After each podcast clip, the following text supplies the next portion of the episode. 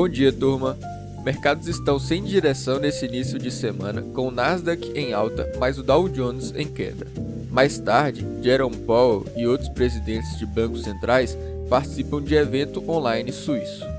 Na Europa, as bolsas estão instáveis com as novas medidas de restrição adotadas na região e a crise na Turquia com forte desvalorização da lira turca, que chegou a cair 17% na abertura da sessão e agora recua 9%.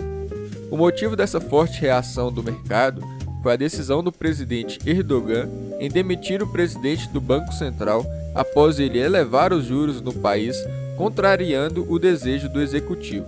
Fato é que desde que Nassi Agbal estava no cargo há menos de cinco meses, ele elevou a taxa de juros em 8,75% nesse período para 19%, a maior da história da Turquia, na tentativa de conter uma inflação que chegou a 16% em fevereiro no país.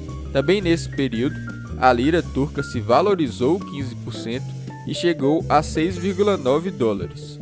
Agora, com a troca por um presidente de Banco Central alinhado com Erdogan e que tem um pensamento contraditório de que juros baixos arrefecem inflação, a lira turca dispara e bate quase 8 dólares.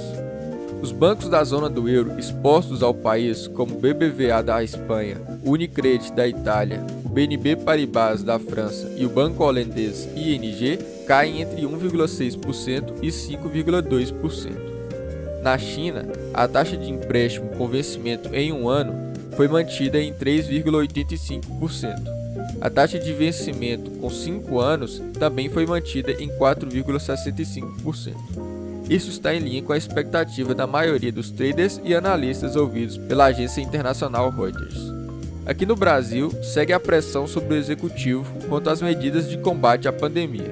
Vários jornais repercutem um documento escrito por empresários, ex-ministros e ex-presidentes do Banco Central com críticas e sugestões para o combate à crise sanitária. A ofensiva também é direcionada aos parlamentares com pedido de reformas estruturais e renda básica aos brasileiros em situação vulnerável. Para hoje é isso. Ótima segunda-feira e uma semana abençoada a todos.